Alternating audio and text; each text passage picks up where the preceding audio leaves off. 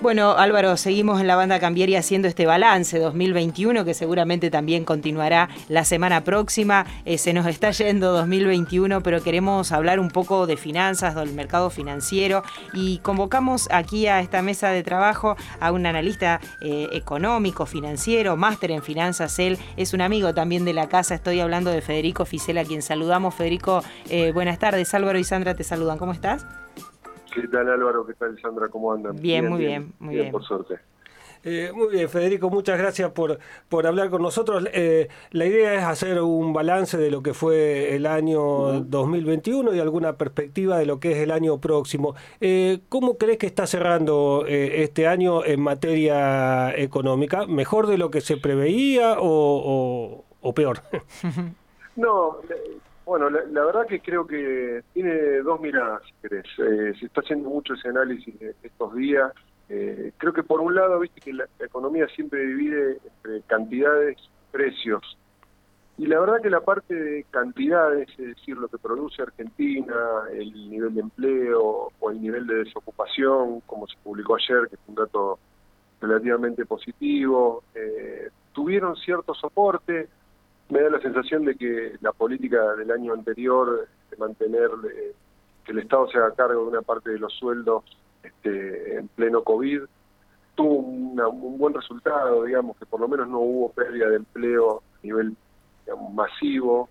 Eh, la economía, en términos, repito, en términos de cantidades, pudo rebotar medianamente en la caída que había tenido en el, en el 2020 los problemas vienen todos por el lado de los precios, eh, es decir, el precio del dólar, por ejemplo, fue un gran problema durante el año, el precio del salario, a mí me resulta, por lo menos dentro de lo que yo identifico como más importante para mí, está puesto en eso, el precio del salario me parece que quedó eh, muy atrás de los niveles de inflación que, que vamos a terminar cerrando, cercano al 50%, eh, y bueno, los precios en general, el nivel general de precios o la, inflación, si quieren, como, como resumen general, me parece que también es algo que terminó eh, quedando mal en términos de, lo que se proyectaba y, quizá la parte de los precios es lo que lo que no muestra mucha incertidumbre hacia adelante. Es decir, eh, la definición de los precios en cualquier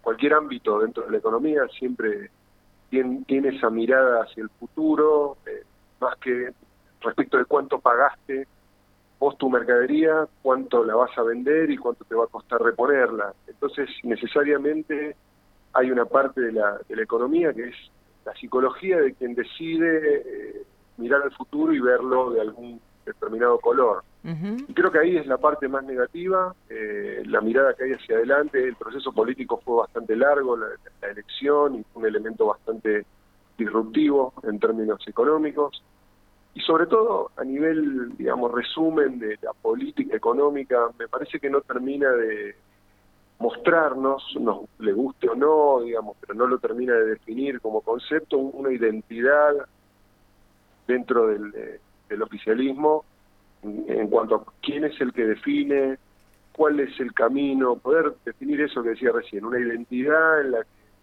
por lo menos los actores económicos estemos al tanto o podamos prever con mayor certidumbre qué, qué pase en ese futuro. Me parece que eso permanece indefinido, no hay una voz única en términos, en términos económicos, sino que hay muchas, eh, quizás algo que, que se, se podía prever dentro de un frente eh, en el oficialismo que tiene miradas diferentes de cómo hacer las, las cosas económicamente hablando, y me parece que ahí está el, punto flojo que terminó teniendo el año. Eh, no me pareció un, a ver, una destrucción económica, quizá como se preveía o como en muchas declaraciones en el medio de una campaña que se dijeron muchas cosas, eh, iba a pasar, eh, se puede ver por lo menos en el indicador de, de desocupación de ayer, eh, que si querés me, me, resulta bastante gráfico como para mostrar esas dos realidades. hubo 300 mil puestos que,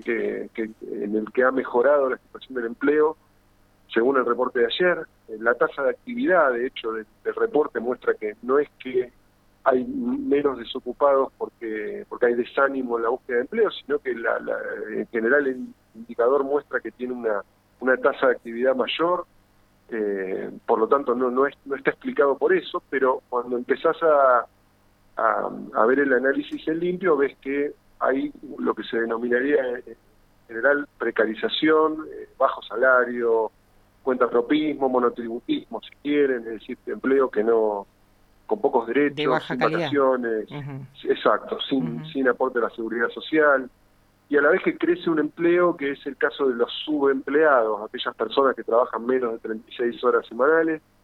Entonces ahí la, la cuestión de la calidad del empleo eh, sigue al mismo nivel que lo que decía antes con los precios, el precio del salario. O sea, sigue como esa misma línea de correr de atrás permanentemente el valor de la inflación, el, efecto que generan los movimientos del dólar sobre el resto de los precios. Eh, de hecho, ayer se veía en el indicador que prácticamente un cuarto o un tercio, entre, un, entre un cuarto y un tercio, un 25% aproximadamente de los trabajadores en blanco de la Argentina no llegan al umbral de, para no ser pobre.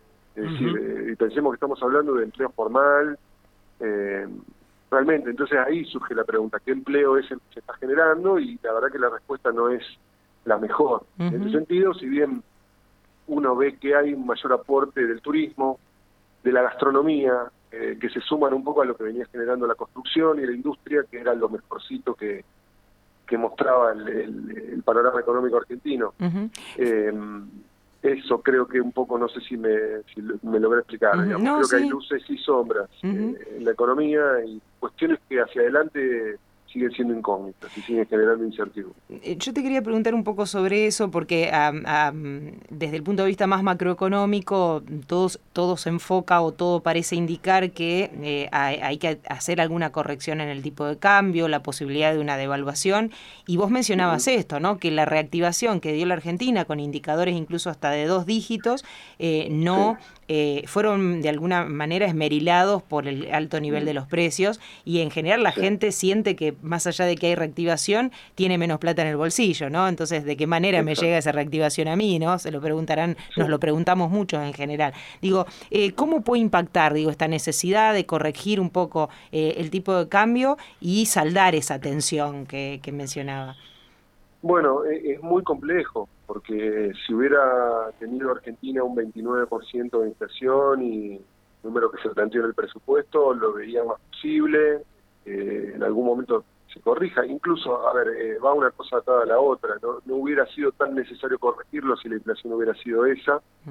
Me parece que el tema está como muy caliente porque el Fondo Monetario yo creo que uno de los puntos más importantes que va a intentar tratar es, bueno, con qué tipo de cambio arrancamos el acuerdo. Parece que eso es parte del núcleo de la, de, la discusión de números que deben estar teniendo.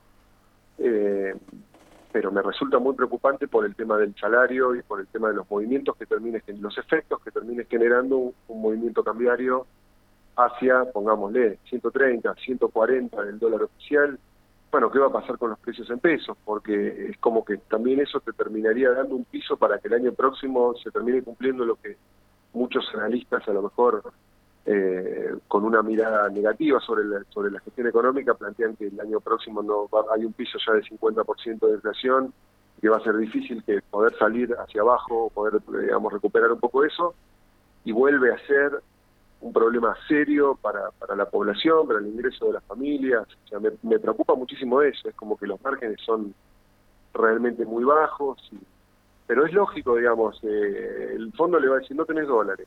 Eh, bueno, creo que en, el último documento que publicó el fondo habla de eh, recuperación de la competitividad, ahí te está hablando del tipo de cambio, y básicamente eso, de, la, de las reservas. En un momento se menciona la reserva, y la reserva, lo que te está queriendo decir el fondo en ese documento es, si estás perdiendo reserva con el dólar a 100, bueno, tenés que moverlo para arriba, para ajustar el precio, en todo caso. Pero eso te trae consecuencias, eh, ya las, las conocemos, eh, el, canal que hubo entre el dólar y los precios volvió a ser muchos eh, prefieren echarle la culpa a la emisión monetaria, que a mi criterio no lo explica este año nuevamente, como pasó también en la gestión anterior, no explica nuevamente por qué tenemos 50% de inflación.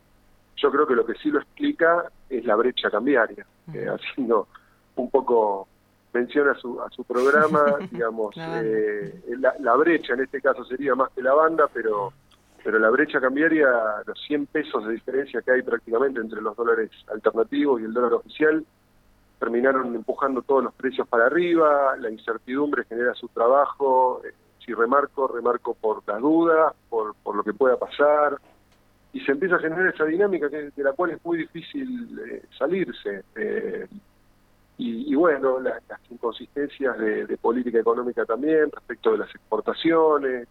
Argentina justamente necesita eso, necesita generar dólares que terminen siendo aval de lo que gaste el Estado, que terminen siendo soporte del peso, algo que parece antipático decirlo, pero es la dinámica que tiene con la economía global de hoy.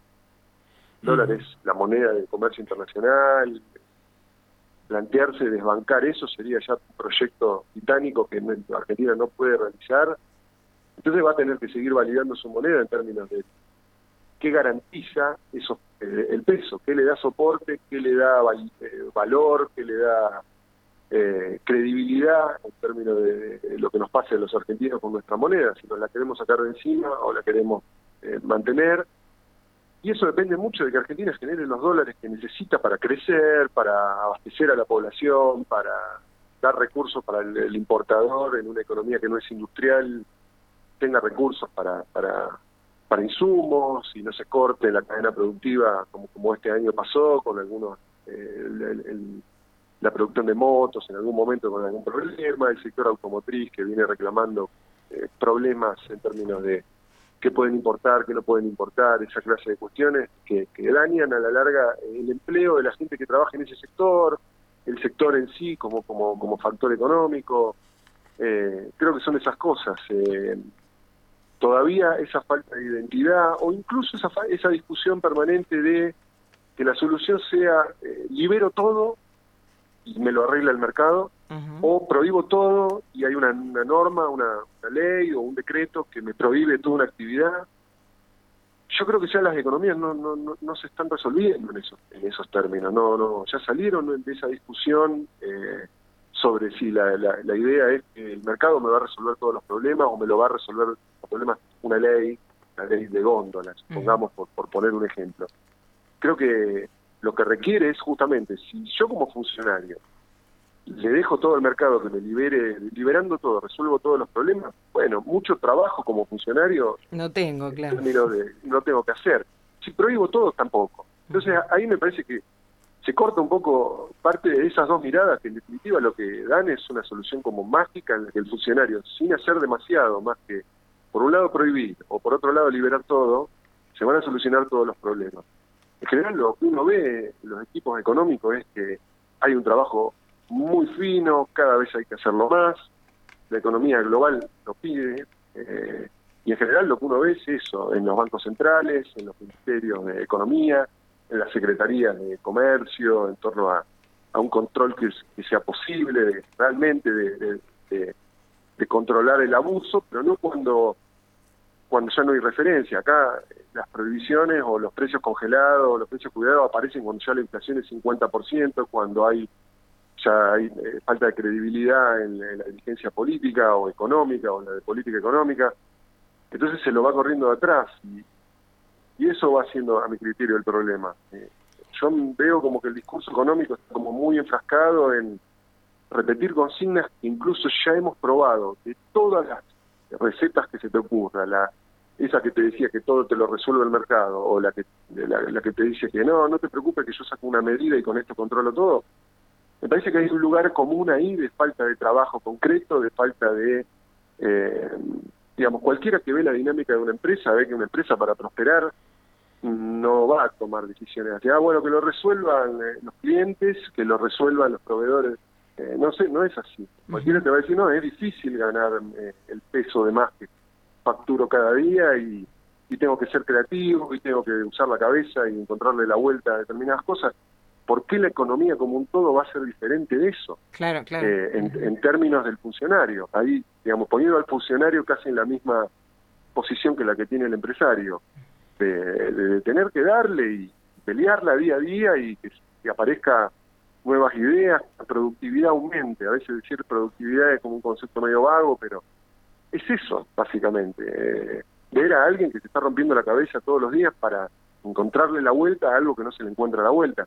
Pero si las soluciones van a ser siempre, saco una normativa, un decreto, una ley o lo que sea, y con eso resuelvo todos los problemas, o se lo dejo al mercado y el mercado en este desequilibrio va a poder resolver eficientemente, no lo creo, porque lo normal cuando uno libera todo en un esquema desequilibrado es que los grandes se coman a los chicos, o sea, haya concentración del ingreso, como se dice, que, que ese, esa liberación, en vez de generar las virtudes que tiene la libertad económica, que, que bueno reconocerlo también, digamos, que, que, es, es, el ambiente ideal, eh, debiera trabajar en el verdadero concepto de, libertad, no de que cada uno que sea anárquico, sino que sea algo que cumpla con la ley, que, que respete todo lo que lo, el resto de las cuestiones. Eso sería como la verdadera libertad, pero las discusiones están radicalizadas en, a mi criterio, en conceptos equivocados, incluso en, el que la prohibición hay alguna teoría económica que la defienda, así como se la ejecuta acá,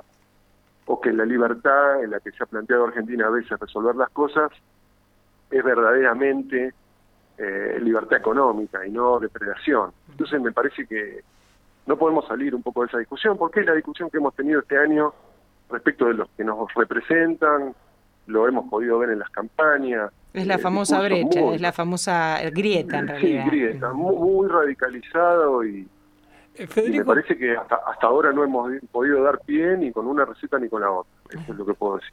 Eh, Federico, te quería hacer una pregunta relacionada con, eh, hablábamos del tema del acuerdo del Fondo Monetario Internacional, una de las cosas que aparece en el principio de entendimiento es eh, la sugerencia, la propuesta de un aumento en la tasa de interés, digamos, algo que también se está discutiendo entre muchos economistas en función justamente de, de, la inflación. ¿Crees que esto puede, que el año próximo vamos a ver una suba de la tasa de interés y qué consecuencias podría, podría tener? Bueno, es eh, nuevamente un poco lo que lo que decía recién de ese trabajo fino que me parece que hay que hacer. Es real que es imposible sostener al peso, que el peso tenga valor.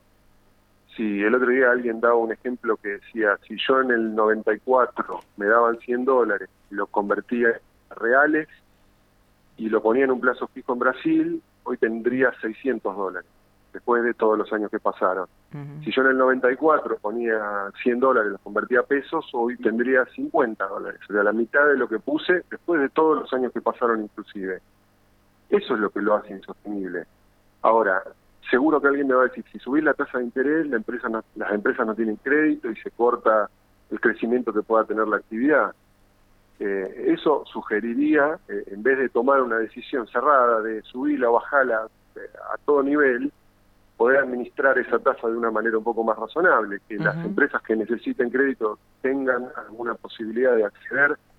Pero es muy difícil también. Eh, eh, Brasil le llevó, digamos, eh, la, política del Banco Nacional de Desarrollo, que si bien tiene miles de miradas, hace mucho tiempo que estaba creado en Brasil, hubo un periodo, por lo menos hace algunos años, donde uno veía que una pyme podía acceder a lo que sería el equivalente en Argentina a pagar una tasa de 40% de interés, Ahora, si alguien quiere un, digamos, un crédito personal o alguien quiere hacer un plazo fijo, en definitiva, eh, te paga otra tasa. Es decir, hay una diferenciación dentro de lo que es el, ahorro, el ahorrista y la colocación de dinero para, tener al real como algo que tiene valor y otra parte la de una empresa que está buscando crecer, generar empleo, desarrollarse y a la vez si vos le llevas la tasa como pasó en la gestión anterior a 80, 90, 100%, bueno, se te frena mucho la actividad.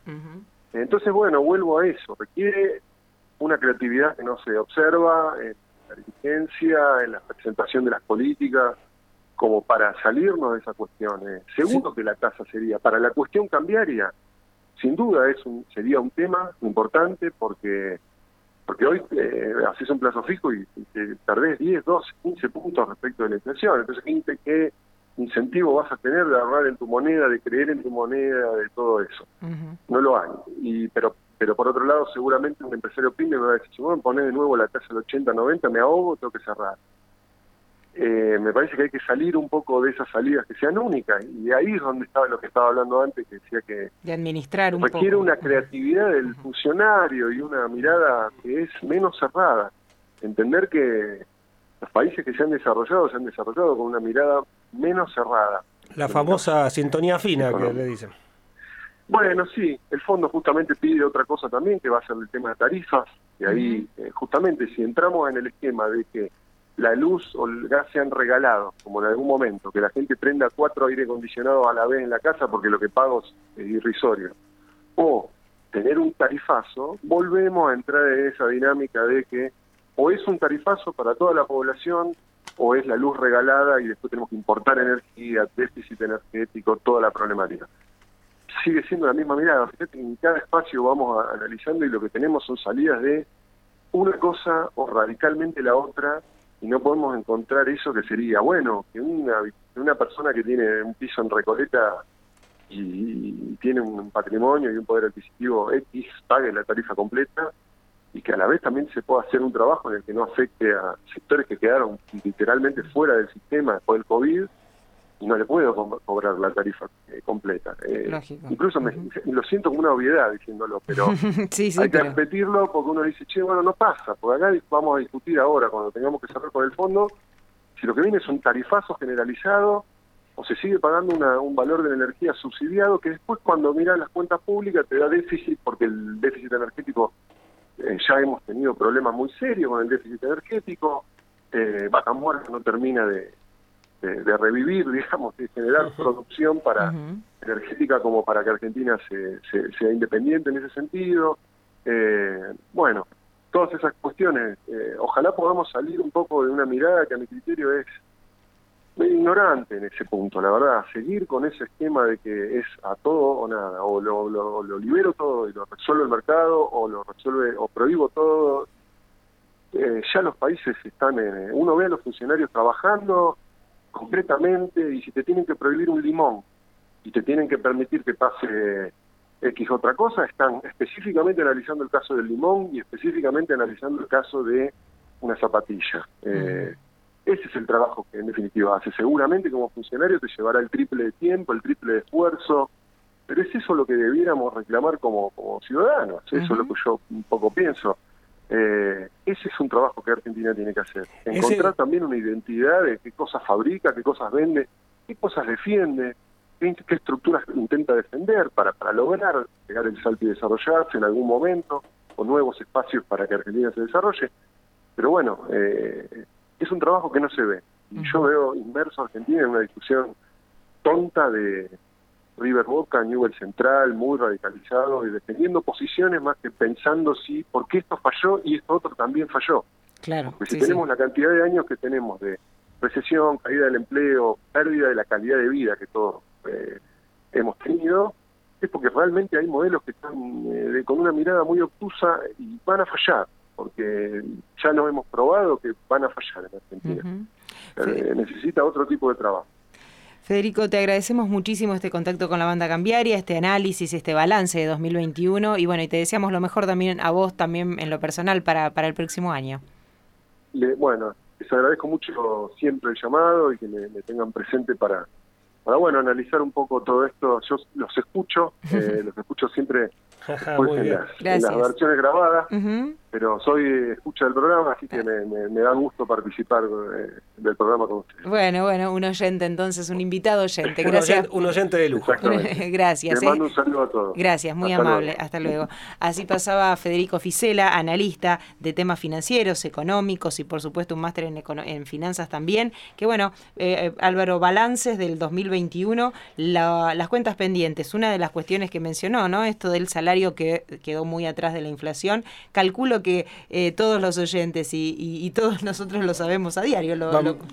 coincidimos en, todo el punto. Importante lo que dijo de la sintonía fina, del hecho de salir de los, de los, de los modelos tan eh, binarios y esquemáticos, porque es lo que se va a necesitar en el 2022 con todas las tensiones que, hay en el horizonte. ¿no? Quédese con nosotros, seguimos con más banda cambiaria. Quédese en los podcasts de la banda cambiaria.